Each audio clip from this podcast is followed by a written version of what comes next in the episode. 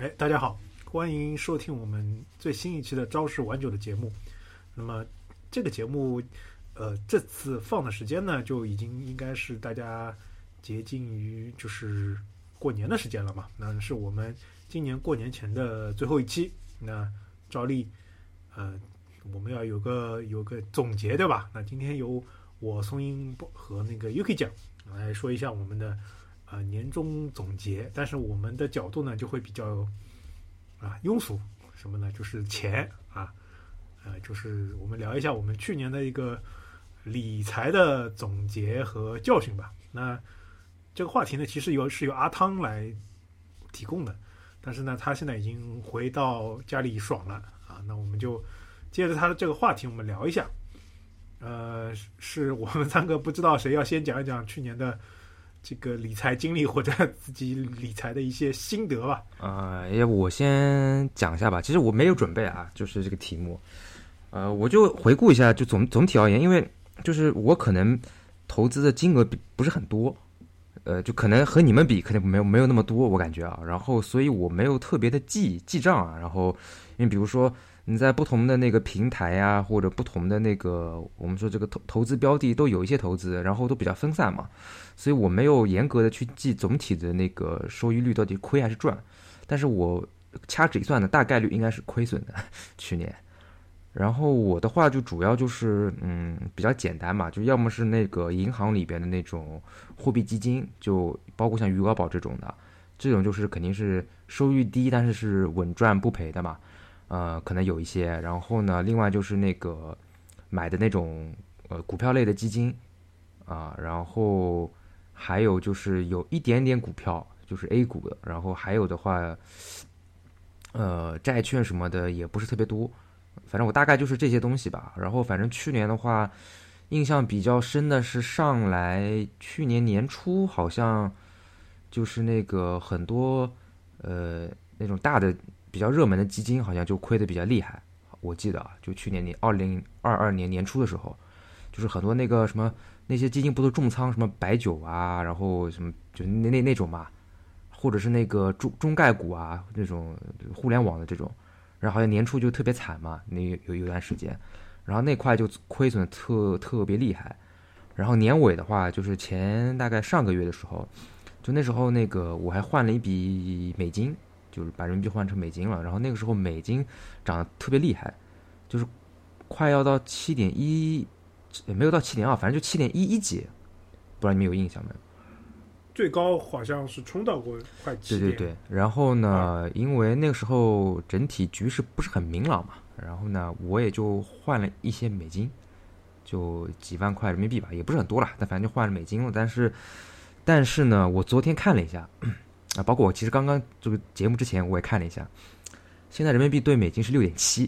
就大概一个月的时间不到吧，啊，然后这个反正一头一尾就是很，反正就是我我如果让我现在回忆的话。就这两点，那咱其他的细节可以等会儿再再聊嘛。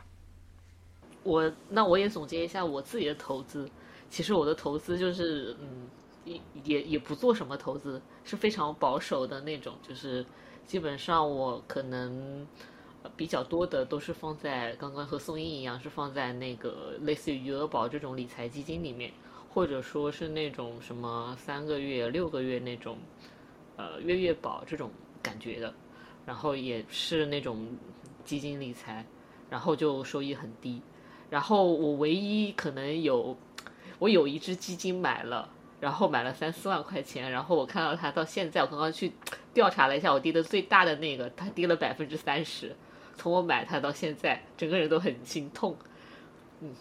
然后另外，其实我有一份理财是可以分享给大家的，就是我会去宜人贷上买那个。P to P 虽然就是 P to P 爆过雷，但是这这个平台一直没有爆雷啊。这我其实没有给他打广告，然后我就在上面一直买，只有在这个上面它是稳定收益是在六个点左右，所以我在上面大概买了将近二十万，所以我觉得这个是就就应该还是赚了的。所以但是整个合起来应该是亏了，因为有一只跌了，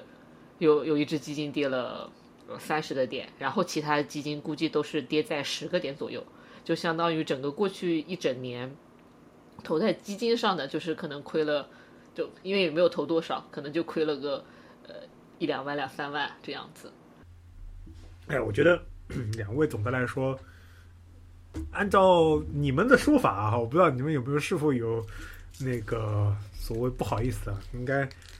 应该总的来说还是感觉上还没有什么大亏。我给大家讲一下我的主要是仓位比较少，所以呢啊，谈不上大亏，只能是这么说。我给大家说一下我我这一年的这越理越穷，是吧？然后那个是吧？理财的一些心痛的教训嘛。首先，我我们要说，我这边前年，包括前大前年嘛，其实在那个股票基金上还是小赚了的。包括去年，包括前年，整个股市不是特别好，整个也还可以，因为我还是踩中了一些板块的，包括那个什么新能源啊，包括之前有一些什么白酒啊什么的。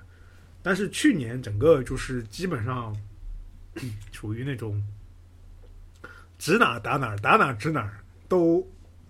都浮亏百分之三十以上啊，就股票这一块嘛啊，，就就是啊大大 A 大大 A 股，年年总对我跟你说，年终就是年初的时候呢，我看了几个板块啊，呃，新能源，我觉得啊对吧？国家那么支持，肯定是好的。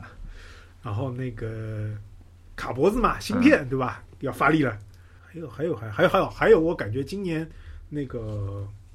那个旅游什么消费总是要稍微好一点吧，去年，对吧？哎，去年但你是在年初的时候是这个想的是吧？就我我年初的时候会想嘛，所以那个所以我会那个，然后年初到一定时间我会去陆续去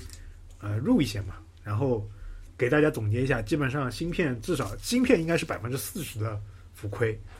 然后那个新能源可是百分之二十到三十，然后。呃，另外的消费类也就不讲了。今年大家知道，整个消费是相当的低迷，然后惨。然后这是股票基金这一块，然后呃，那年这个到了今年中期嘛，我就是感觉不太对，然后就从那个里面去拿了一些钱出来。我想，既然大家股票都不行嘛，那按照道理来说，债债券应该是还可以的，对吧？那我就去买债基，然后想不到债基也是一塌糊涂，可能也是十十几个点的亏损，嗯、然后就，呃，然后就那个叫什么？然后就，嗯，呃，然后去年在想，那呃，中国股市不行，那美股总还可以吧？结果呢，嗯、去年反正年年初的时候还是对吧？入了入了一些中概股啊，然后对，然后大家知道中概股这两年是什么样的情况，大家就可以知道美国我在美国美美股上。对吧？但我不我这个都不是那个大量的钱啊，因为大量的钱也没有嘛，因为那个，但是就是自自己之前玩玩嘛，所以就就会有不同的地方。所谓跟看了太多理财的书吧，就是所有的理财书，其实我总结出来都是一个观点，什么观点呢？就是分散投资，鸡蛋不要放在一个篮子里面，对吧？我觉得不需要太多的太多的解释，总总而言之就是这么一个道理。所以呢，我就把我仅剩的几个鸡蛋呢放在不同的篮子里，想不到去年的就这一整年的结果就是所有的篮子都碎了，就导致我就非常的心痛。然后呢，呃，去年还有那个叫什么，嗯，呃，本来是年初的时候啊，想搞点那个数字货币，对吧？我记得年初的时候还跟松一呃聊了一下创那个创业的想法，还有一些啊，一些创业想法，包关于那个在数字那个数字藏品，对吧？NFT 那些东西。然后大家如果对那个财就是这块有些了解，也知道去年整个 NFT 包括数字货币的也是非常的惨，对吧？嗯对，呃，后来好像后续我没有关心，后来是有一些价值回归的，对吧呃？但是总的来说也是很惨。应该是来讲回归的比较比较没有那么的回归，所以以我刚刚都没有提这些事情，就啊是嗯，对，也也也也也反正也也也也不行，嗯，然后呢，基本上吧，基本上后来总结了一下，去年盈利最高的一个板块就是余额宝，啊，就是去年我总结下来啊，就是你如何击败百分之九十九的人的不亏是吧？不亏是赚。对吧？只唯一的，你只要去年不理财，你就能击败全国百分之九十九的理财的人。嗯，就你把钱放在银行，或者像那个 Yuki 讲一样去做那个什么月月投啊，什么三个月、六个月的这种保底的、嗯保保本定期比如三四个点，哎，保本定期三四个、三四个点的，那个就放余额宝也看吧，。那个好像现在我观察下来，收益率也是比可能比前往年要低一点，整体环境但是有收益率，啊有有有这收益率比个事情比亏要好。在去年，对，在去年的这个情况来说，就已经是，呃，怎么说呢？就已经是一个嗯奇迹了。你可以认为，哎不过，其实我去年，我现在刚想了一下，我回想了一下，其实我还是有有两波，其实是还是算是是买对的。一个呢，就是在大概三四月份的时候，我也开始去入仓那个呃那个石油、天然气相关的一些基金，就油气油气这个板块，因为那时候就是乌克兰那边打仗嘛，俄乌嘛对对对，俄乌的那个局势嘛。然后当时其实我入我那个入仓的已经是比较晚的了。就是等于说已经打起来，打了大概半个月了，然后我才可能会逐渐去去买入那个。然后那个时候它那个价格已经升高了，就那波呢，其实确实涨了涨了不少。呃，但是呢，就是我有个问题，就是我可能，呃，等等会儿这个问题我们可以详细再聊啊。就是说大家是基本上买，比如说这种理财类基金的时候，什么样的一个心态，然后会基于什么样的这个标准或者自己的研究去买这些东西。反正呢，我是就是比如说比较看重板块嘛，哎，我觉得好像因为有这么一个宏宏观的这个这个外部局势啊，然后我觉得这个油气类应该是天然气什么对吧？什么什么俄罗斯又不给德国什么油气啦，什么天然气是很贵啊，在什么欧洲，然后我觉得这个应该是有点搞头的，然后那时候入了点这个，但是呢，我这个退出可能有点问题。就是我到现在为止都持有一些那个，就没有在它最高点时候退退出来，这有可能有点后知后觉了，所以就这一波可能赚的没有想中这么多。然后另外一另外一个踩对的呢，就是我应该是在，呃，也去年吧，大概十十一月份的时候，啊、应该也就十月份的时候吧，我有研我有详细研究了一下，就是说买了一些这个 A 股里面的股票，是关于那个。一个是那个跨境电商，还有一个是那个就旅游消费类的。呃，我是买了几个股票，然后呢，我我这两天看，其实那个还是赚的，但是那时候入仓的那个买的那个太少了，所以呢，虽然收益率可能有百分之三十吧，其实，但是我因为买的比较少，然后也就一直没有管它，所以整体的那个绝对量的那个收益其实还是不是很多。嗯，但反正去年的话，这两块地方我还算是踏踩准的，就是我还是有想了一下一些，哎，一些宏观啊、微观的一些一些一些一些局势，然后我分析了一下，对，但是呢，就是买了之后，后续的操作我就不是特别的敏锐吧，有时候可能就忘记了，就是不会每天去想这个事情，然后每天什么盯盘啊，还在做分析什么的，就可能我这个退出就是不太行，我不知道你们是是怎么样的风格。我觉得我们三个，我我听下来都是属于不是那种所谓非常强烈的，就是投关注于这个板块的。我们也是，就是说，比如说看好某些板块啊，然后就觉得在一个稍微不是大家都追涨的时间进入某个板块，然后之后就可能就一个星期或者一个月看一次那种，嗯，甚至说三三四个月看一次的那种。其实我知道有些我们的同事，他们其实是非常的，怎么说呢？就专呃投投入在这个板块里面的可能钱多呗。啊，不，你像我，我我主要是你比如说像那个就是国内的 A 股嘛，其实我也没多少钱，对吧？大概也就撑死几万块钱。那么，那么就是有时候，比如说它不是有交易时间嘛，对不对？就是三点多就收盘了嘛，然后中午那段时间又不能交易。有时候我想想了一下，就是我想了一下，就是比如说我中午打开看一下，说，哎，今天这个好像涨了或怎么样，我想说那我交易交易，发现现在不能交易，呃，那我想算了，然后那回去上班了。然后一想，诶，然后就是下午再想过来，想起来这件事情，然后然后打开那个 A P P 嘛，就是那个证券公证券的那种 A P P，一看，哎，又收盘了，那算了，又不交易了，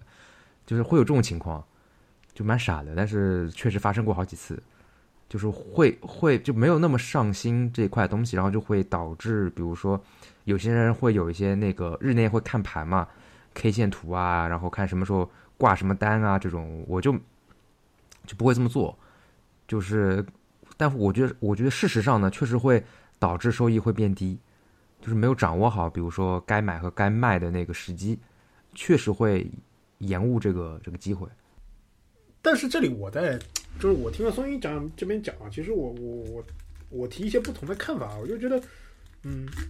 首先肯定有这种人，大家，呃，我们的听众朋友啊，肯定也会有，比如说你的一些同事啊，比如说你在电梯里面看到他，或者你平常看到他一刷手机，你就看到一个红红绿绿的啊，那那个就肯定是在看盘嘛，对吧？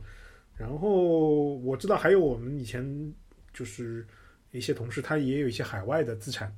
那他比如说很多，就像我们，比如说，呃，因为我的我美股基本上是放在这边，就基本上就不动的嘛。啊，我这去年大概操作没有超过五次。那我知道我有同事，比如说每天晚上就九点十点就开始坐在自己电脑前，就需要去做微操的，是吧，因因为因为美股的波动实在太大，因为它没有涨而涨停板跌跌停是板可以说的。嘛，它跟日内多次交易嘛。对它一首先日内多次交易，二它没有那个涨跌幅限制，它只有熔断，就超过一定就是一个巨大的幅度，就是它会暂停一个五分钟十分钟的，嗯、但是它没有跌停涨停这个东西，所以我知道就是说所谓咱们就 actively 就是去做这种操作的，就或者、呃这种操作的人还是挺多的，但是我后来问下来，其实呃效果因人而异，啊、不是说。一个就像咱们是说，一直一直去看啊，对，这个是投资风格吧，就是嗯对吧？就是投资风格，呃，而且有的人就是他，我知道，像我们，我总结下来就是，我我也是一样，我是比较长线的，呃，基本上我是不会去天天去看盘的。那这边呢，我我刚刚呼应那个松云老师的一个观点，就是，呃，我们我的投资的一个理念就是，首先就是一资产的大家的一个组合嘛，就是我跟大家聊稍微聊一下我的一些观点啊，就是首先你大概工作到一定的年份之后，就肯定会对自己的一个资产去做一个规划嘛，这个其实是必必须要的。那基本上其实这种东西可以分为动产、啊、不动产以及流动性啊这些东西。那这个我们首先说不动产吧，不动产说白了，其实对于我们大多数人来说，其实就是房产。那这个东西呢，其实是非常重要的一个东西。呃，我觉得怎么说呢？就是如果你是要考虑这个东西的话，是需要一个长线的观察的。因为这个不动产的问题，它是说，它并不是说你买了之后就可以轻轻松的交易掉啊，你不可能我今天买了一个房，我下个星期，甚至甚至说我下个月你卖掉，都都都不是一个很现实的问题嘛。这起起板四五年吧，我觉得，嗯就不动产，你如果要购买不动产的话，其实结合自己的，比如说一些生涯的规划和一些资产规划，呃，需要有一个很呃很长远的周期的考虑。那但是这个东西呢，可能就不光是理跟你理财有关嘛，可能跟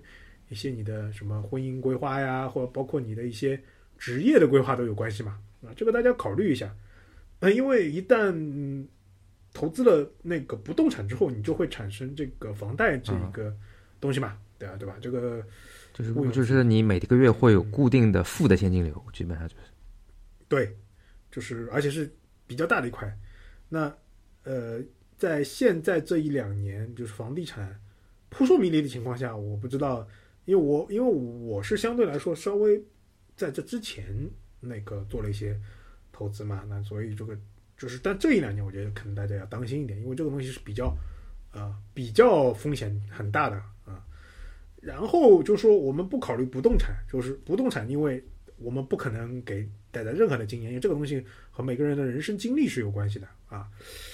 那么再说动产吧，动产吧，其实也就是说，呃，怎么说呢？就存款、存款，然后基金、股票，呃，以及那个怎么说呢？有一些比如说保险，呃其他的现金流，对吧？那我的观点就是说，投资在高风险收益这块的，一定要是要你和你的就是吃饭和保命的钱不相关的。就咱们打个比，说的通俗点，就是这点钱全没了，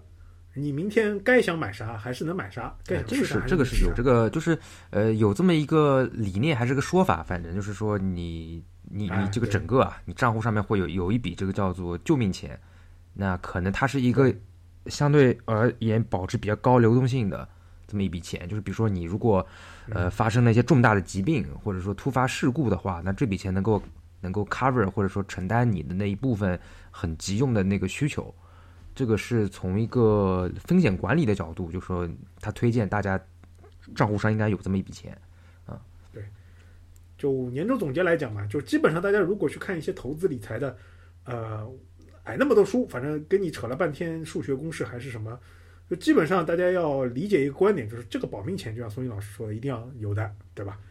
然后第二个就是确保自己有充足的现金流来做一些周转，就你要对自己的一个收入有一个怎么说呢？预估和一个总体判断。对吧？比如说我现在，呃，比如说我现在就是在某些公司工作，对吧？某公司的工作，那我大概收入是多少？然后我基本上预期可能平均每年，比如说百分之十或者十五的一个工资增长幅度，然后公司也业绩不错，然后也比较稳定，那你可以考虑一些，就是有一些钱做一些稍微大一点的投资吧。如果你现在工作很不稳定，或者说你想换工作，这个东西这个时候你可能投资这块就要稍微的趋向于保守，对吧？那然后你再把自己的，比如说用作投资的这个那个高风险的，再可能再分一些，就比如说债市的啊，什么股市的，然后比如说那还有一些钱，可能你就考虑，比如说类似于余额宝啊，包括呃那个那个那个微信的那个叫什么零钱通啊，是吧？就这个这些就是有一定收益率但不高，但是你想取就取的，就是高流动性的这种比较稳定的地方。嗯，然后就是在接下来就是还是自对自己的那个信贷消费有一些管理呗，对吧？这个要知道这块也是有一个巨大的数巨大的一个那个那个那个那个涨幅的嘛。就基本上我的观点是这样的，这块其实就就看大家的另外的想法了，因为很多人可能会想到，比如说呃，比如说我们群里面的那个呃童宇小姐姐对吧？她比如说。想去旅游，那你那你的很多钱可能就会要放在一定自己的一些其他的爱好上。那比如说，我知道孙颖老师很喜欢一些嗯、有情调的呃投入，对吧？那比如说自行车啊、黑胶唱片啊，那这块这块也是要就要把自己的消费考虑进来，这样整体的话就不会太不会太那个吧。就我我我始终觉得可能，当然这是我的观点，我始终觉得可能。生命中很多部分都用来，比如说钱生钱，可能也没什么太大的意思啊，是吧？人生毕竟是为自己而活的。呃，反正我听下来就是我们三个都是属于就是比较怎么说呢，比较松的那种吧，就是没有特别就是好像啊，就规划的很很规整，就是说这个投资啊或者什么。但我知道是有很多，包括那个同事啊或者就认识的人，就是他们是整个就是就做的特别的，就是把这个事情很很严谨的看这个这个这个投资啊理财啊这一这一趴事情。就是分好几种啊。我我的一种是就是一种是，嗯、就像咱们这样的嘛，相对来说比较松，呃，然后还有一种就是，呃，很公式化，很公式化。呃，我我觉得就看每个人的想法。就我了解到很多人，嗯、对于这个东西来说，他他来说，他是一个兴趣。嗯，这点我不知道你们父母有没有这种那种爱好，啊因为我发现，反正老一辈对对于做股票这个事情，他也知道他做，他也知道他做不赢，或者说他也知道他水平就这样，但他很喜欢。就比如说我，比如说我父亲啊，我爸，他反正我一直嘲讽他，反正理论一套套，然后做做起来，反正是成绩也一般般的吧。但他就以前就很喜欢做，当然这两年可能他没有什么兴趣爱好了，啊、没有这个兴趣爱好。他以前因为因为有这个兴趣爱好我觉得这个啊股票的话，比如说我以前就是我外婆还在的时候，她也很喜欢去股票。然后我觉得这个老年人他这股票有有有几个原因，一个就是说，首先这个赚钱嘛，他总归是大家都乐意参加的嘛。然后就是，而且比如说很多老人，他如果没有别的兴趣爱好的话，这个每天股票他也是很就是早上对吧，就是九点钟开盘到下午三点多，就整个这个事情他也是一一整块时间他就可以花掉。然后另外一个就是以前那个大部分的那个老年人都是习惯于去那个证券公司，就是那个我们所谓证券那种公司的营业部啊，其实就是什么什么海通证券啊，什么什么嗯他们就老人哎就喜欢就我去哎大厅，就是我们所谓证券公司。呃，可能那个现在的不不叫这个，就没有听不到这个这个 term 了，这个现在很很少，就就营业部嘛，其实就是。那么老人就是营业大厅，就是就是聊聊天，对吧？然后就是反正就是瞎胡瞎混，一天时间就过去了，就也蛮好的。就他也一个社交，一个是消耗时间，然后另外呢能赚钱嘛，他有可能也能赚点钱，那这就是对他们来讲是很很很完美的这么一个一个退休之后的选择。呃，我我感觉就是说，呃，咱们就从那个年终总结嘛，也是从年终总结，也是聊到就是 整个的一个就是自己的去年投资的一些，但但是但是我我觉得我们可以讲一讲啊，就是说去年因为整体都不行嘛，对于我们这个，那有没有一些一些教训、经验教训？呃经验教训，其实我总结下来啊，就是还是说，呃，你就是一个心态要把握把握好，就是，嗯，我其实去年也在油气，你刚刚说到油气啊，我其实油气上也是可能赚了一一些些钱吧，可能就百分之十到二十的一个收入嘛，但那个时候可能也是差不多俄乌刚刚开始开打的时候嘛。总的来说，我是觉得就是我呼应你前面说的，就自己的，你是说自己抛的不是最高点嘛，或者说没有一个很好，但我觉得这个也很难，因为这个类似于一个就是和自己心理搏斗的场景啊，就是人很难，我的一个教训是人很难从一个一个一个高收益的情况下，他你就自己知道收手。啊，所以还不如说，就是你在某一定时间自给之内就给自己设一个呃退出的一个叫什么标准。你无论到，这是我听别人说的，就是无论怎么样，你就是到某个点你就那个退出了啊。这个我这里我给大家讲一个教训啊，嗯。就是我自己曾经投资过比特币，嗯，但我知道苏啊那你这英老师可能可能是个可能是不是一个好的例子？我觉得。你可能是个失败的例子，我总感觉你这是一个不是不是不是，我是个好的例子。好。好好听一下。好的例子，当时，当时是二零一七年底啊，比特币就是有一波高潮，二零那个时候啊，我知道，对，嗯，对对对对对，对嗯，对吧？那个最高点是两两万美金啊，这个是当哎当时对那我跟你说，我大概是在三四千美金时候入的，嗯，然后呢，呃，大概是有我有入了一个吧，一个，嗯，然后就比特币，我跟大家说一下，这个比股市更刺激。啊啊就股市它你刺激，你就每天比如说九点半开盘，对吧？十一点半收盘，然后下午一点开盘，三点收盘，对吧？每天就那么几个小时，你让你你可以盯盘。比特币不是的，比特币是一天二十四小时都会发生巨大的变化。那我有时候比如说，呃，我们那时候上班嘛，上班比如说我去开个会，对吧？开完会回来一看，我靠，又赚了两千美元。在那个时候很疯狂的，对对，就又又赚了两千那那美元，我有印象，然后再开一个会，再开一个会，我靠，跌回跌又跌了一千五百美元，你知道，就就就这个时候就会让我的我我都感觉我的心跳有点加速，你知道吗？我感觉我的心脏心脏承受不了这个东西，又不想看又想看，然后但是它随着它的价格，就是这个 A P P 在那抖啊，幅就数字变化，我的这个整个人的心态我觉得都不对了。那你最后是怎么怎么退出的呢？还是你卖掉了吗？我最后就是在八千八千美元的时候，我把它卖掉那你就那那我感觉你后后悔后悔大了哎，啊，对啊，但是问题是，但是我我就是说一个自己的一个，但我总的来说还是赚到钱嘛，对吧？我我给自己，我从这个事情中总结出来，就是说，对于我个人来说，我是很不不能在这个这个事情上淡定的，就我就是无法在这个你属于是落袋为安了，反正最后是那所以，所以我以后做任何事情，就是要不我就说这个东西，这个钱我不 care，对吧？要不就是这个东西我就坚信就是说，哎，过个一两年、两三年就会起来的，我现在也不用关心，我只能做这种投资，否则我的生活和我的工作，包括我正常的一个人就会变得太影响心态了，这玩意儿。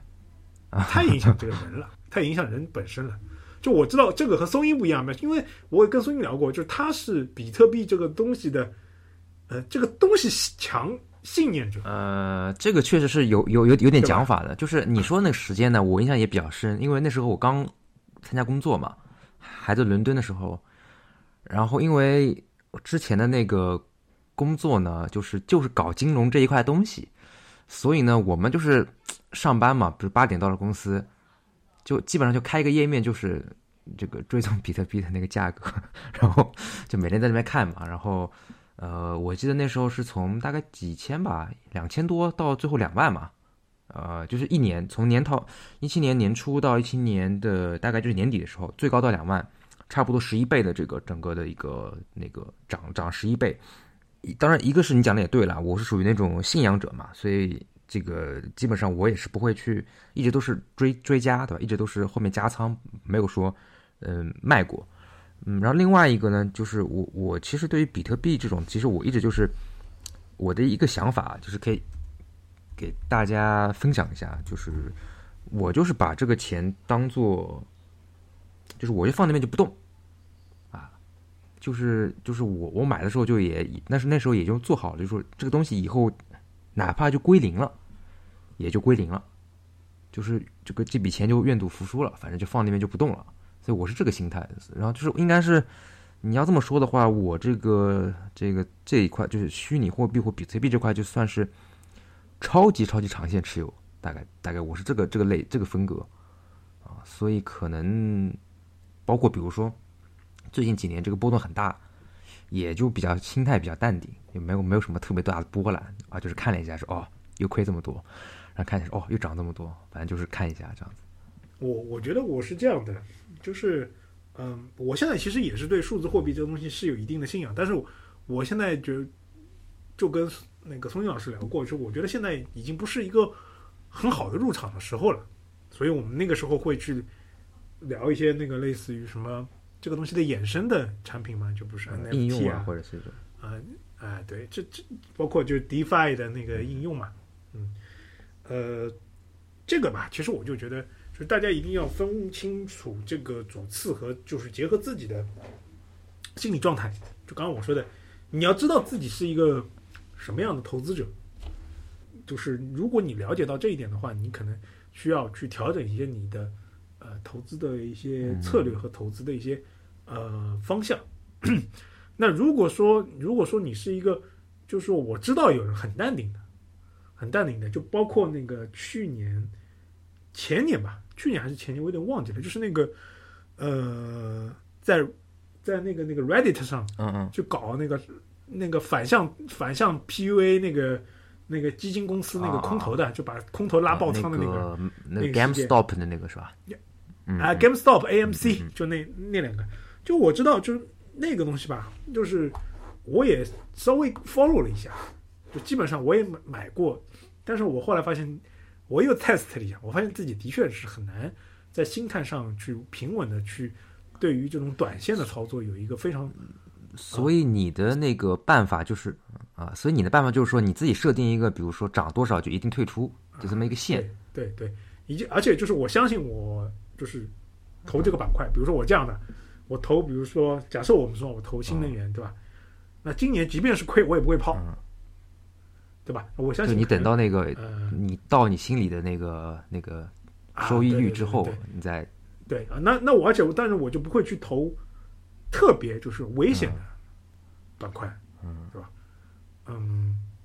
这是我在这种流动性比较强的，就股市，特别是股市偏股的这一块嗯的投资方法。那再跟大家聊一下，就是我我的感觉做的自己做的还还可以的啊不，错的两个啊，对吧？就是我在经验经验经验不动产方面的，哎，对不动产方面的投资还是可以的，我觉得。好的好的，啊，就是呃，首先我在可能上海和包括美国都是嗯相对在低点的时候去做了一些啊不动产的投资。当然，坦白讲，也不是我也不是这种这种房爷什么啊房叔啊，对吧？就是有很多房子的，就是我现在买的就是我自己住的啊，就是并没有一个呃作为一个投资的理念。但总的来说，就你应该说是买的不亏，对吧那？你是怎么？就是你你你，比如说你在你，比如说你你，比如说你在美国和在上海这个房产，你是怎么分析的呢？就之前操作之前，哎，对，这个这个，所以说，就我接下来就是想跟大家分析一下，就是说，不动产如果你做投资吧，就是呃，你要考虑的很多因素，就很多因素。首先就是呃，但你要结合自身的跑酷，就是你在接下来一段时间里面，现金流，你的收入够不够稳定？嗯你的收入够不够？你如如果觉得自己收入是比较稳定的，那你是可以考虑的。那接下来你就会考虑，就是说，嗯，你要在哪里买？就是我我跟大家分享一个我的我的事迹吧，就是我当时是在美国工作的嗯啊，然后呢，但是我的第一套投资的那个不动产是上海，就我没有当在美国工作，我按照道理来说，我认识大多数人是，呃，会在美国就是有一定存款和那个现金比较稳定之后，他会先在美国买房，嗯然后可能就会一直，比如说我我知道有的人，比如说先买一个小房子啊，然后再买一个大房子啊，美国对吧？就这样做。然后，但是我呢，当时是呃，先买了上海的房子啊、然后这个的、嗯时间也可以跟大家说嘛，反正没关系，但是就是一五年年底一六年初嘛，就就是那个时候上海房子有一波可以非常疯狂的涨幅吧，可能我就在那个之前。那其实就是说房地产这个东西吧，我觉得就是要看的东西还是挺多的。首先一就是呃整个一个国家的一个宏观经济的一个一个走向，我觉得大家就是真的是要考虑一下，啊就是嗯、呃在什么样的段位是买房子呃比较好的时候，对吧？这个只是这个是需要考虑的。我的我的观点其实就是说，可能嗯、就是说房房不动产嘛，就是它如果是在一个大家经济周期相对来说是从一个最偏紧张，然后走向偏宽松的这一个这这一个过渡时间段，其实是比较合算的。嗯是比较合算的。就是呃，如果太宽松，就会造成就是大家可能手上流动资金都很多，那一定的资金肯定就是那个会流向到那个房地产里面，嗯，对吧？那如果太紧缩，就咱们举例，就是可能呃，可能前前一两年就是这两年那种大家也知道嘛，房房地产房，对对，房地产就是流动资金，包括整个银行的贷款太紧张的话，那对房地产是一个比较大的一个打击嘛。啊所以说，大家可以看，就是如果说你要考虑，比如说近期买房，那你就可能会你的入入的一个点，可能就是要在那个呃，怎么说，就是偏偏向于从经济的紧张周期向宽松的一个走向，对吧？呃，这是一点。二呢，就是说，呃，这个房子吧，就是包括我当时美国那边，可能我我后来美国自己就是买了一个小的类似那种公寓的那种啊、呃房间嘛，那我就没有买 house 嘛，因为因为我我那个时候一个人住也不需要一个那么大的 house 对吧？但是呃，我也买了，因为但是呢，后来是因为就是说，如果这个地方是呃，就是说你怎么判断它的那个呃有没有一个升值的一个呃区间呢？当时我可以跟大家说，就是我我当时是在西雅图工作嘛，那呃你一定要对你就是周围的这么一个环境有一个认识，就是我当时很明显的就感觉到，就是呃和我刚刚踏入工作岗位相比，就是西雅图那边的呃工作，就是来西雅图工作的人越来越多。我当时都知道有很多就是湾区的人，嗯啊、他们可能觉得湾区的生活，呃，就硅谷那边嘛，生活那个成本太高，就搬到西雅图来，啊、那整个比如说我的租金也是那个成倍的增长，嗯。啊，也不一定说成倍吧，就是成一定比例的增长，那你就知道这个地方的租的人越来越多，那你可能你就会考虑，就是说这个时候你就会考虑，就是呃，一定的一定就是做房产的投资。啊，我我是这么看的，就是但我看现在嗯。其实已经好像走到比较宽松的周期了，因为所以结合呢，结合这个曹老师理论，就现在应该入手了，是吧？现在该考虑起来，嗯，因为因为房子这个事情嘛，是一个非常大的事情，可以说是一个人或者说一个家庭可能影响他整个财富配比因为最大的毕竟太太太太太贵了嘛，毕竟太贵了嘛，这个对，所以我我我的我的理论，就只是我的理论，对吧？呃，但是按照按照我的理论，就是刚刚 UK 这样讲，可以了。可能大家可以考虑一下。嗯 It's the time，就是，嗯、咱们比喻一下，就是咱们那个疫情，就是整个过渡到现在的阶段之后，明年肯定是一个消费复苏的一个阶段嘛，嗯对吧？那消费复苏的阶段，嗯、然后我们可以知道，比如说，呃，整个的从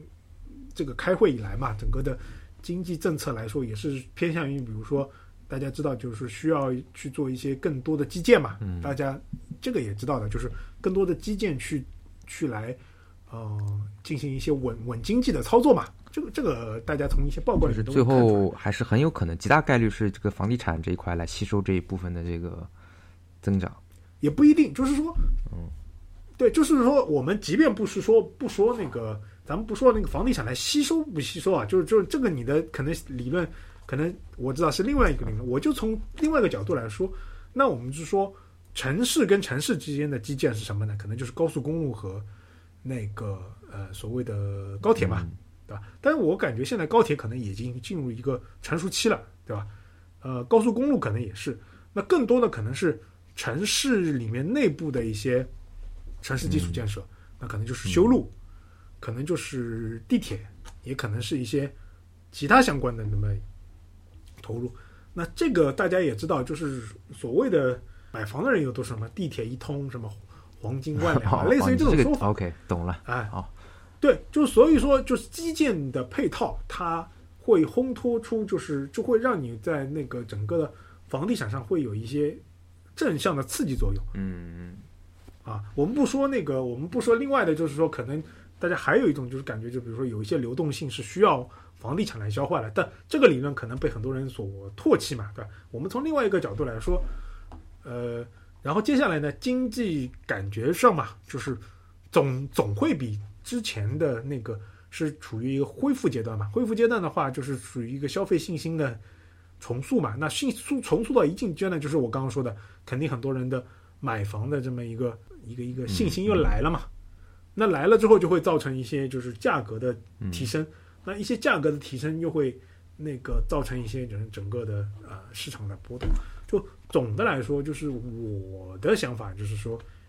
如果现在比如说你是这个是刚需，是可以考虑，啊，对，但是但是大家还是要不动产的投资一定要嗯我们这个朝九朝十晚九也这个提醒一下，就是投投嘉宾观点仅仅代表个个人意见，对对，这个投资需谨慎啊。不是让大家去做那个。我们今天只是总结一下自己的一个一些一些观点吧。行啊，那那个我我我讲我讲几几个几几点啊，就是啊讲几点啊，搞得有点像领导发言一样。呃，anyway 啊，就是我是我是觉得去年有一个比较大的教训，嗯，也是就是呃怎么说呢，就是也是我的一些建议吧。其实就是我之前看过一个那个这个彼得林奇，就是华尔街这个传奇这个基金操盘手吧，就是那个麦哲伦基金之前的那个呃负责人，就是他之前就是电视采访，很很早就开始几十年前的一个电视采访，就是别人问他说你要给一些散户投资建议的话，你会给什么？然后他的回答呢，就是就属于那种话糙理不糙的，他讲就是说，呃，对于他们那些专业的基金、私募基金的这个分析师来讲，他们去分析一只股票，其实要花很久的时间。嗯，比如说他们去假设要买一只股票的话，他需要去分析这个你这公司的整个的基础面，对吧？基本面，那公司的整体的收益情况，它的业务的情况，然后你这个市场啊各种，那他们可能会需要这种专业的这种投行里边的分析师，比如说三四个人，得花很久时间收集材料啊，看各各种财报啊，去分析一只股票。那么，呃，他觉得散户其实他有一个优势，你就比如说我们都是在这个互联网公司工作的，对不对？比如说有些人是在金融行业工作的，那么我理论上来讲，会对我本行业或者和我公司业务相关的一些领域，我是比较熟悉的。就比如说电商，假设我公司是做电商的，那我其实会对这个电商相关的，比如说物流啊，或者一些消费品相关的，应该是比较熟悉的。而且呢，我我会比较早知道一些比较重要的信息。因为我日常的业务就是做这块的，那么理论上来讲，我有一个天然的优势，呃，但这个优势甚至是很多那种专业的财财务分析团队他都不知道的，就投行可能还需要去花一定的时间和精力去研究，才能够拿到你这边每天就可以唾手可得的这些信息。但是呢，这个大部分的散户啊，他并不会这么样去操作。呃比如说，之前很应该就大家身边都有很多例子，可能包括我们很多人都是。就比如说，呃，有一个人他推荐了股票，说这个股票可以啊，肯定会涨。然后你问他为什么，他说哦，可能有些内部内部的信息，说这个东西哎会涨，对吧？会有很多这种 case 嘛。然后呢，另外就是说，比如说我我们觉得新能源看起来不错，对吧？然后我们觉得这个白酒股不错，然后我们去入仓了。你像我去年就是。就是跟着那个主主流基金买嘛，什么什么大蓝筹啊，什么白酒股啊，然后那个什么呃什么光伏啊这种这种领域嘛，就是我就去入手。但是后来我发现，其实我对这个完全不懂啊，对吧？这个什么这这些东西跟我其实日常的生活离得非常远。然后呢，我可能都也不会真的花时间去日常收集材料，说哦这个整个行业是什么样子的。然后我具体买的这个。公司它到底业务怎么样？它到底有哪些这个亮点？它的财报是不是有一些呃分线点？其实我也不会这么做，但是我就买了，可能就是我很容易的就轻信了这些事情。所以那个彼得林奇他回过头来就说，很多人在比如说买东西的时候，比如说我要买一个，我商场里面买一个买一个，比如打打个比方，我买我买一个手机，有可能要四四处比价，iPhone 对吧？拼多多多少钱？啊，淘宝多少钱？啊，京东多少钱？我可能要要要可能比比个一两个礼拜，然后各种找资料，然后各种折扣信信息总结起来，哎，我才会入手，对吧？这可能就是一个几千块钱的东西，但是大到比如说几万、十几万的这个投资，很有可能你两分钟就做出决定了。别人说哦，这个东西内内幕消息肯定要涨，啊，然后说比如说这个这个呃白酒股可以，啊，这个新能源可以，啊，这个什么那个芯片可以，然后你就入手了。那我后来去年的我的一个整体的体验就是说，确实，我觉得他讲的很对。你比如说，一定是要有自己真正研究、自己真正呃有优势的、有信息优势的一个东西，你去花最大精力去提升它的价值。然后呢，你如果自己不懂的东东西，就不要跟风去买。就比如像巴菲特也是嘛，就是说。很多人说，为什么他不去买那些什么特斯拉呀、那些什么苹果啊这种，对吧？这种又高收益，然后又是这种互联网这一块的东西？因为他说他其实对于这块他不是特别了解，那他可能就哪怕可以赚很多，他也不会去入手。所以我觉得我去年的经历就是，或者我去年经验就是说，呃，还是以后啊，就是找那些自己真正了解的领域，自己真正了解的公司。然后自己真正做了分析的这些这些这种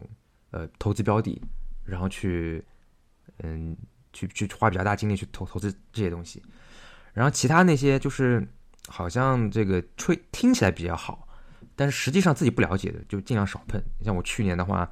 什么那些这个嗯呃一些比较大的一些基金，然后还有那个我买了很多那个越南的基金啊，这个都是巨亏。啊，就不说他了。所以我觉得这我是我的一个经历吧，或者我的一个教训和经验。嗯，好好奇啊，越南去年不是经济巨好无比嘛？但是它的基金是亏的。对，这是个问题。就是你像我为什么会去买越南，就是因为整个二一年吧，应该是二一年的话，越南是收就是整个的经济增长很快。嗯，所以我想越南这个经济增长很快，然后很很多是那个中国那边转移过去的一些一些流量吧，我们可以这么理解。所以我就是在去年年初，我就我就买了很多越南的公越南的这股票，但是越南是一直亏的，就越南基金是一直亏的啊。这个原因就可能多种多样吧，但是起码有一点是可以确定的，就是我确实不了解这个越南的这个基金，对对，我对越南股市完全没有概念的嘛，对吧？就是说它的经济，它的经济这个，它的就越南整体的，比如经济的 GDP 啊增长啊，它和它这股票市场之间的关系是不是很很强的正相关？其实我们是不知道的。就比如像中国，其实也是嘛，对吧？咱们这个每年的 GDP 增长，其实和这个咱们 A 股的 表现没有说那么相关吧？我个人理解啊，可能越南也是有点这个类似的。所以我觉得就是苏文老师说的这个一个这个事情，就是总结下来就是，如果说在投资上你需要呃有一点就是跟别人不一样，或者说呃能能够比别人有优势的，就是利利用到自己对于某一些产业或者说某一些方向的呃知识点嗯来去做一些呃可能跟别人不一样的，就是相对来说把握性好一点的那个那个那个操作，对吧？这个其实也也很正常，就是嗯，这个我们我们可以理解，就是比如说呃，你的这个就是你跟别人的信息差嘛，是是，对吧？我可以理解吧？你就跟别人的信息差，就是大家从事不同的行业嘛，总归总归就是有，就每个行业都有一些自己不为别人其他就是一般的外面人所知的一些行业知识和深层的一些理解，对？就比如说呃，那我们可能知道，就比如说呃，所谓的一些呃，什么互联网它的一些做事情的逻辑，对吧？呃，可能一些嗯呃就比如说呃什么电子支付啊，包括一些去做一些金融偏金融的那个互联网的一些，他他的这个理念是什么？那可能你对于他就是呃未来的一些走向，你会有自己更更加那个跟别人不同的看法嘛，而不是说就是说呃轻信于别人说，啊 不好意思啊，不好不像轻信于别人说就是某个产业就是说，哎呀我有那个内幕消息，可能可能这个东西就嗯带来的风险就会很大嘛。哎，但还有一点，但有一点就是，呃，就是有有有一个修正的观点吧，就是我其实有个问题，就我观察下来啊，就是大部分就是咱们这个从业人员啊，就是我们这个中国互联网从业人员，就比如说，呃，很多人也会去投资一些美股，对吧？呃，包括之前咱们很多同事啊，都是属于这一类。但是我观察下来呢，他们也大部分都是会买这些中概股。那么，虽然结合我刚刚的理论来讲呢，确实中概股这个互联网行业他们是比较了解的，但是我觉得好像这一块来讲，好像也不是那么的，就是正确。呃，我觉得中概股我比较有啊发言权，因为我在这块是中过招。中概股在因为那个时候是出过一次，就是啊、被基金就从那个时候大家也知道老虎基金还是什么基金，就是被那次被被整个被摧摧毁过，就是某某个简而言之就是某一些某一些国外某一些基金，它一直比较看好，比如说中概股板块，所以它在这边呃有一些重仓，它呃重仓，然后呢去去拉盘嘛。这样散户才会跟啊，或者类似就是类似于就是类似于你可以认为庄家嘛。那但是大家其实知道，就是这种基金它的钱，很多基金的它的钱并也并不是他自己的嘛，它它肯定是有一些就是跟银行有一些借贷啊，还有一些杠杆嘛。那这种杠杆其实很多时候是呃，在美国或者在包括中国，它其实是是一种那种叫什么伞形还是什么？就是说，就比如说我借了。呃，我我稍微夸张一点，就是比如说，其实比如说是有，比如说三比七啊，或者四比六的这种，那它到一定时间，它是有一个强制平仓的这么一个关就概念的。那这个的话，其实呃，到一定程度，就是比如说它呃受一些时，比如说影响吧，就它的股票可能往下跌，就导致它的那个仓位被强行平仓。强行平仓之后，就造又一进一步造成大家群众的恐惧，就是说散户资金的恐慌性泡沫再往下跌，那可能马上又会造成它的一个就是就是强强制平仓，就直接就是让让很多中概股就是陷入陷入一种就是那个腹泻式的狂跌的这种情况，那整个那个时候板块会受影响很大。嗯，我我给大家我我我先我先插一下，就是我我想一下我怎么来描述我刚刚的那个问题啊，就是说，嗯，就再结合我之前那个建议，就我觉得呢，比如说，呃，我我觉得什么样算是比较好的投资？就打个比方啊，如果说是我现在的公司是一个做呃，比如说呃云计算的，就中国的一个做云计算的一个什么公司，那我觉得我一个好的投资就是说，那首先我对于这个技术是比较了解的，对吧？我对于这个比如说云计算呐、然后什么这种云存储啊，这我对这块技术是比较了解的，那我就能够知道这个技术它到底在这个行业或者在这一点领域里面哪些是比较有有帮助或者说有潜力的一些新的一些技术和未来技术发展。然后呢，我可能会通过这个来，我来可以定位到一些呃相关的上下游的公司。那么我基于这个理念呢，我可能会去，比如说呃中国也好，或者是美美美国也好，我可能会去呃有有就是怎么说呢，有倾向性的去买入这些我认为比较优质的一些公司所对应的股票。那我觉得是比较好的一个一个一个投资。那么另外一种就是说，我是中国的某一个，比如说做云计算的一个公司，然后呢，我就相对而言比较无脑的，就是去买这些所谓的呃中中国互联网的一些公司。但其实呢，你其实可能没有真正发掘你这个具体的领域或者你这个具体的工作所对应的那个，比如说技术也好啊，或者市场也好啊，它真正那个就是底层的东西，就是你可能就是你的投资比较表面。我不知道有没有能能不能就是 get 到我的这个意思。对我可能刚刚是想讲讲讲这么个事情，就是说，也并不是说，比如说，假设我，比如我的那个我的工作是，比如说金融相关的，我就是就只买金融相关的什么东西。我的工作可能是做那个消费品的，呃，to C 的消费品，然后我就是专门买那些东西，可能也还是要再再深入一下。就是需要对于你做投资，你需要对于就是理性的评判，就是并不是说我对这个东西比如很看好，然后或者说我的行业是这个，然后我就投这个，而是说你知道自己在这个某个领域有一些这样的知识，然后你可能去做一些分析之后，呃，然后去做一些呃投资，呃，但是我 我想补充的就是，嗯，给大家说一下，就是呃，如果说你要做一些呃投资的话，假设你的精力有限，或者说你并不想被这块东西太干扰到自己其他的生活和休闲，建议你不要去直接投入股市，就可能是一些偏股的基金，可能是一些比较好的选择。因为因为为什么呢？因为我跟大家说一下，就是呃，大家可能不了解美股它这个背后的金融操涉嫌的这个涉涉及的整个的金融的模型和各种各样的一些操作是有多么的花式，跟我们中国股市，比如说只能买多啊，呃，可能相对来说有一些起有一些那个所谓的嗯做空的一些空间不多嘛。总的来说，美股它的一个各种各样的花式操作，还有一些对赌，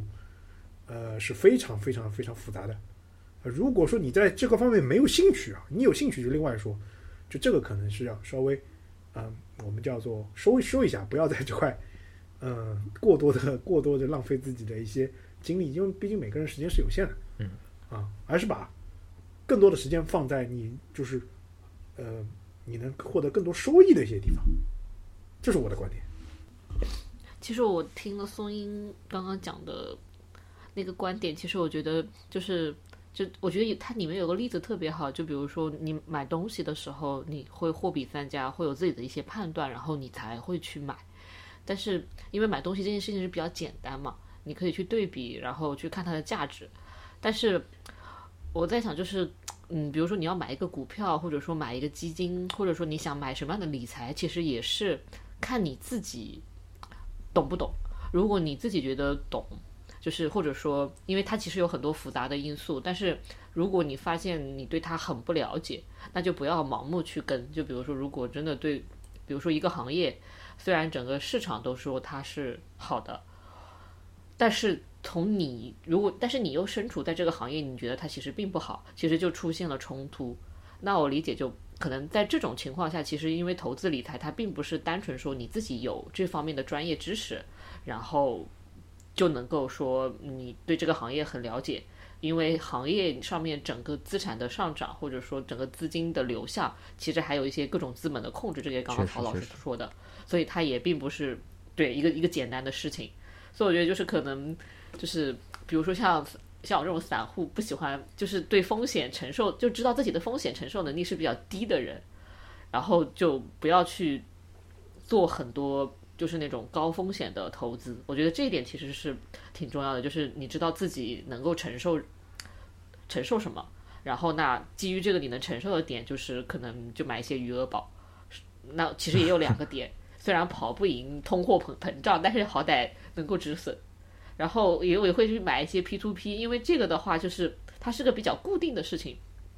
就是因为因为我们我现在其实算是半个金融行业嘛，所以就会知道，就比如说有有人来借钱，然后中间会有借贷公司帮你去做一些风控，然后会做一些呃风险的分散。然后那嗯，你可以就你可以在这个基础上相信他们做的这些事情，其实是可以帮你规避一些风险的。咱们今天吧，就是总结了自己的一些教训和那个一些嗯观点嘛。那我们就最后也要到新年了嘛，然后要不大家展望一下自己的，就对自己新的一年的一些投资的理念。去做一些新的一些那个什么所谓的展望嘛？我先来啊，就是我的新的一年呢，我觉得，嗯，首先我们对于就是对于咱们的整个的恢复的，还是就是充满信心的嘛。因为我的感觉就是，呃，在就是从最近的那个车流量就可以看出来，就是基本上在逐渐的恢复到一些堵车啊，包括一些商场里面恢复到一些。之前的消费的一些盛况，大家包括也知道一些很多旅游的景点的门票，呃，不所谓的所所谓的住宿的那个那个那个酒店的那个费用啊，包括一些那个机票啊，什么都都在涨。那这样带动的呃一个经济的恢复嘛，我觉得可能我我在接下来会会根据这样的情况研究一些自己的一些呃投资的一些呃新的一些。呃，板块的移动嘛，那我会去做一些，呃，可能我的基金的那个，我可能对自己的持有的一些基金会做一些调仓，对吧？然后呢，呃，接下来可能会对自己在呃原来的一些那个什么呢偏保守的呃那个投资方面，可能会略微略微的去做一些调整吧，就是可能稍微可能往风险的地方再放一放，因为我感觉可能今年整个来说经济应该是。偏向于就是，呃，恢复增长比去年可能更强劲嘛，啊，就就我是这么的一个看法。然后呢，但是我觉得，我根据自己的经验来说，呃，首先我也没有本金再去做不动产的投资了嘛，那我可能就会呃，就是说着重考虑一些板块的影响，啊，这个大概就是我的一些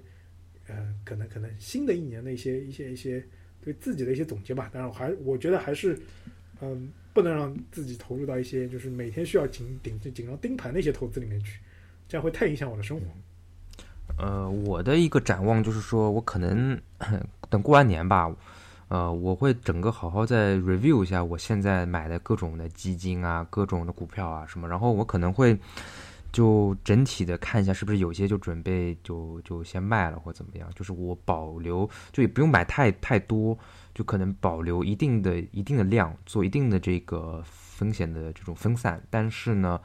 就是我能够确保我每一个买的基金或者股票，我都是比较了解，而且相对而言，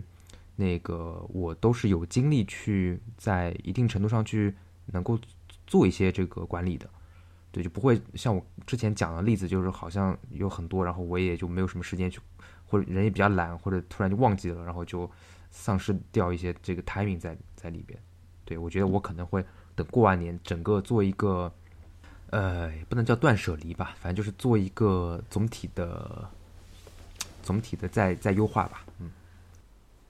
嗯，我的话，我想的就是，嗯，在现在的基础上，就是。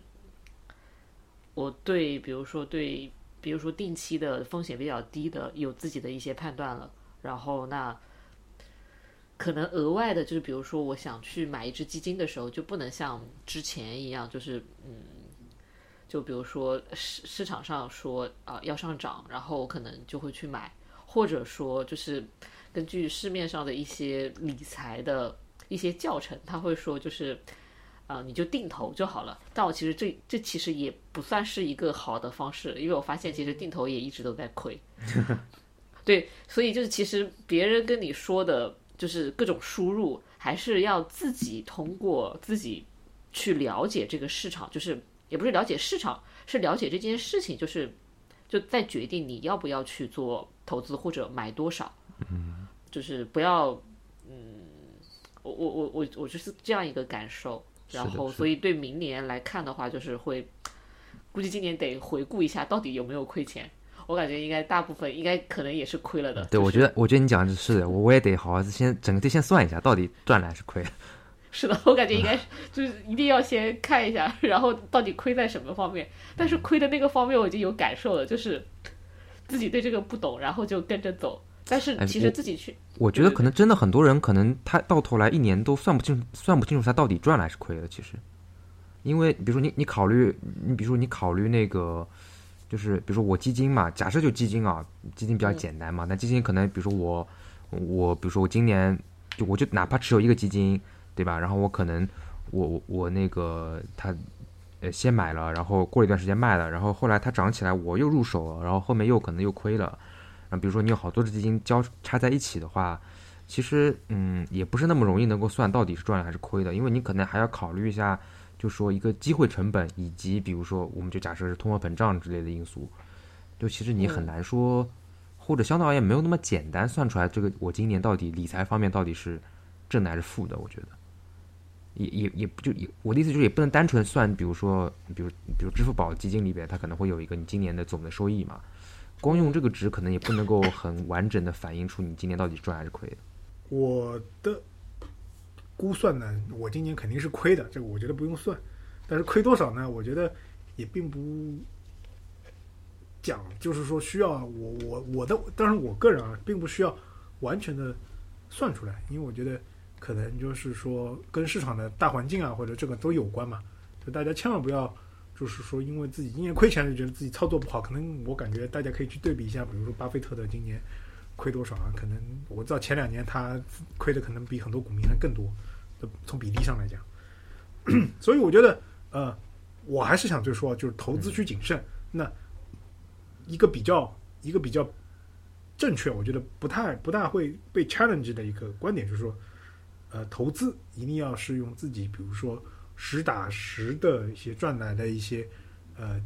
钱，然后可能是积累下来有一定的一些流动性，然后除去那个非保命的那一块之后，你才用来做投资啊、千万不要去借钱做投资，这个就有赌博的，这个就会你让会自己陷入一个赌博的嫌疑。就人人在于就是人其实对于这个赌博这个事情，其实我的感觉啊，当然我个人不一定对啊，就是我的感觉，其实人都会这方面是会有一些本能的欲望的。如果你一直陷入到一个这样的欲望循环中，你会是无法自拔啊。呃，所以说就不要去借钱去做投资，这个是很容易走入歧途的。那如果说你用自己辛辛苦苦赚来的血汗钱，刨去那个呃非常就是为了自己的一些呃安全之外的钱做投资，那你的心态会好很多嘛。即便亏和和和赚都 anyway，就是赚了自己更开心一点，亏了哎 anyway 这个，否则首先我知道不是我一个人亏，第二个就是说也没怎么样嘛，对吧？就是自己该该能去该能旅游还能旅游，该能吃还能吃，是吧？那是，这个的话就不会有太大的问题。嗯心态不会崩。这个 是的，就是嗯，我的想法就是投资理财钱生钱，当然是最好的事情，但并不是你生活的全部嘛。那如果你这方面有兴趣，那你可以去谨慎的去学习相关的理论。如果你这方面没有兴趣，那你就是要知道一些基本的概念，然后去做一些基本的操作。那这样最后呃，你能跟上这个所谓的通货膨胀啊，然后有一定的财富增值，我觉得就 OK 了啊。这个我觉得是它的这它的基本目的，千万不要有那种靠这个一夜暴富，我觉得呃，可能可能不还会有这个想法，对吧？那今年就是整个一年吧，就我们刚刚回顾了一下自己的在投资方面的一些呃经验教训以及一些自己的投资心得。嗯，祝大家在新的一年里嘛，就是首先就是工作啊、学业啊都会有更长足的进步，这个是大家的本业，对吧？嗯，然后呢，呃，可能过去一年很多人过得相对来说有些辛苦啊，那个可能也有些波折。我觉得大家在这之后吧，希望二零二三年吧，就是新年，然后兔年就会有一个探底之后，从股市来说，探底之后往上一个修复阶段，对吧？每个人希望都会生活啊、工作啊都会有这方面的呃嗯好转，是对吧？然后这个之后，如果能投资上面，呃，会有一些 收益，那就更好了，对吧？那我们就就就就叫所谓说吉喜临门。那祝大家在新的一年里面嘛，就是各方面进步吧，这是我的祝愿啊。反正就新的一年吧，就祝大家。虽然我们这个播客可能一年多时间，其实没有特别多的粉丝嘛，但是也祝这个所有的听众，呃，这个新的一年搞钱搞钱成功啊。然后，呃，最后呢，就是想说说，如果说大家对我们这个播客有兴趣，然后也愿意和我们去交流意见，然后可以加入我们的这个。呃，粉丝群，然后具体怎么加入我们的这个粉丝群呢？就是在我们的节目简介里面有具体的介绍，然后欢迎大家能够加入过来和我们一起分享，呃，各种好玩的这个观点。我我就希望大家新的一年里面还是身体健康吧。虽然投资也很重要，但是其实最重要的还是自己的身体，因为如果生病了的话，其实可能花的钱更多。然后在身体健康的基础上，然后大家都工作顺利，然后能赚钱，能赚钱的就赚到钱，然后在这个基础上有了资本，能够在钱生钱。然后另外新的一年了嘛，然后估计我们也能够出国去旅游了。然后，嗯、也希望大家明年能够好好开心的出去旅游，然后缓解这三年来疫情，大家就一直没有什么好的旅游的机会嘛。所以还是祝大家兔年快乐，兔年也是我的本命年，不小心透露了我的年龄。那个没事。然后我们最后嘛，就是还是想跟大家说，就是刚刚松英老师说的，就虽然咱们没几个粉丝，对吧？但是 大家加入粉丝，我们忽悠大家加入粉丝群呢。我跟大家说，一我们、呃、没忽悠，怎么忽悠？个我们是邀请大家加入我们的粉丝群。啊，邀请大家。不会干什么我说的，我说的，就是我想说的一，我的观，我的意思就是说，我们不是忽悠大家加入我们的群，我们的群一不会集资，二不会忽悠大家去做任何的事情，我们只是想，呃，就是比如说我们每每一期想讨论什么，对吧？可以接受大家更多的反馈，一个是我们说的怎么样，可能就是大家会有一些反馈；二就是说有些话题，大家可能希望有一些大家建议，就比如说这次我们就会跟大家聊一下自己一些投资上面的经验教训，对吧？就是因为呃，很多人就比如说我们童宇小姐就说她想听搞钱，对吧？阿汤他就说他想听别人搞钱失败，对吧？就各种各样的点点啊，其实我们都会呃都会有很多想表达的欲望和表达的呃 故事吧，但是我们可能几个人就会想不到，那么，渐渐渐渐我们可能聊的话题就干了啊。为了我们的这个博客着想呢，我们可能会是希望大家来加入我们的这个讨论。嗯其实我们有很多很多可以想跟可以跟大家啊、分享的，因为我个人觉得我的生活工作经历还是来说是比较丰富的，包包括啊松英老师他其实也也有一些嗯、比如说很多工作经历啊，然后包括每个人都有，包括那个 UK 讲他也会有一些自己求学啊、工作时候的经历，包括我们还有一些各种奇奇怪怪的，就是一些心得体会啊，都可以讲，包括偏技术的、偏生活的，包括我们偏这种故事的都可以啊。希望大家踊跃的啊加入我们的那个啊粉丝听友群，对对对啊，也希望我们的博客在新的一年里能有更多的粉丝。是的好，在今新的一年里，我们博客能够越来越好。祝大家啊新年快乐，兔年大吉吧！拜拜。拜拜。